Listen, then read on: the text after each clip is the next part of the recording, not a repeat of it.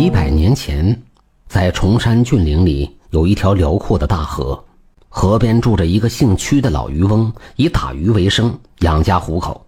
这一天，屈老翁在河边撒了一网，拉上来一条大鱼。大鱼说：“你把我放了，我给你一颗珍珠。”屈老汉同意了，拿着鱼嘴里吐出的一颗珍珠，把大鱼给放了。这颗珍珠在晚上会发出蓝悠悠的光。第二天就把它拿到城里去卖，珠宝店的掌柜开价白银一万两，从此屈老翁发财了，再也不打鱼了。屈老翁的儿子屈大才可高兴了，拿着银两到城里开茶叶店。可是屈大才打着做生意的幌子，把生意丢给伙计管理，和一般混混逛花楼喝花酒，聚众赌博，没两年就把家产花去五成。屈老翁夫妇被活活气死。这一下没了约束，屈大才更加放肆，不到一年败光了家产。那些酒肉朋友见他没落了，再也不理他，觉得活着没有意思，跑到父母的坟上痛哭一场，然后跳进了河里。屈大才只觉得身子不断的往下沉，遇到的鱼虾都纷纷说：“贵客来了，贵客来了！”簇拥着他到了龙宫。何龙王赶紧迎下来，拉着屈大才的手说。屈老翁救过我的命，你是屈老翁的儿子，自然是龙宫里的贵客。当即吩咐摆酒，奏乐歌舞。原来当初那条大鱼就是何龙王变的。他到河边游玩，一不小心被屈老翁捕获，酒至半酣，何龙王吩咐三个女儿出来相见。三个女儿分别过来斟了酒，倒了万福，进了内宫。何龙王说。为了报答屈老翁的深情厚谊，得知你还没有妻室，我把大女儿嫁给你，跟你回家生活。屈大才赶紧跪下说道：“我家一贫如洗，就是活不下去了，才投河自尽。如今带着公主回去，拿什么过日子？”何龙王大笑着说：“龙宫里多的是金银珠宝，你随便拿。”于是何龙王选了两车珠宝。唤出大女儿，坐着洋车出了河面，到了屈大才的家里。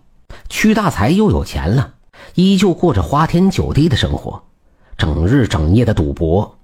那些混混们知道他是个冤大头，都趁机来捞取他的钱财。大龙女苦口婆心地劝诫他，可是他鬼迷心窍，根本就听不进去。就算金山银山也挡不住这么胡乱花呀！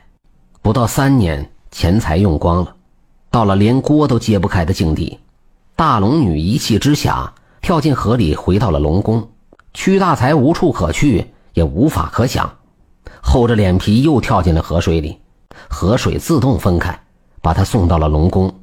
何龙王端坐龙椅上，笑着说：“贤婿来了。”屈大才跪着诉起苦来。何龙王叹口气说：“哎，谁叫你是恩人的儿子呢？我一定会帮你。”大女儿不愿意跟你过活，我把二女儿嫁你为妻。于是何龙王叫出二龙女，拉了四车金银珠宝，跟着屈大才回到家里。那些酒肉朋友见屈大才又发了财，又蜂拥而至。屈大才又过上了以前的生活，花起钱来更加大手大脚，任凭二龙女如何规劝，就是不听。不到两年，家产又败光了。二龙女一气之下回到龙宫去了。屈大才又变成一无所有，去投奔朋友们，都借口躲着他，没奈何活命要紧，他又跳进河水里，河水自动分开，把他送到龙宫里。和龙王端坐在龙椅上，愁眉苦脸地说：“古语说得好，受人滴水之恩，甘当涌泉相报。恩人的儿子有难，我岂能袖手旁观？怎能视而不见？”不过你一定要好好生活，龙宫里的宝贝已经不多了，再也无法帮你了。他吩咐虾兵蟹将搬了六车金银珠宝，把三女儿嫁给屈大才了。屈大才越发富有了，那些酒肉朋友又像苍蝇一样围了过来，纷纷讨好屈大才，推荐一些好玩的东西给他。屈大才早已经忘了何龙王的叮嘱，也不顾三龙女的劝阻。仍然过起了以前毫无节制、花天酒地、豪赌滥赌的日子。不到一年，屈大才又把钱财败光了，三龙女也走了。屈大才厚着脸皮，故伎重演，跳进河水里。可是这一次，河水没有分开，而是把他抛回到岸上。屈大才知道何龙王不愿见他，在岸上跳着脚，喝骂何龙王忘恩负义。何龙王听见了，怎能不生气？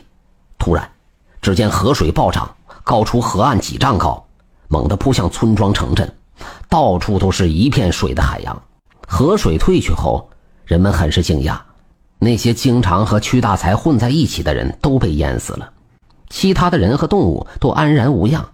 两天后，人们在路边发现了屈大才的尸体。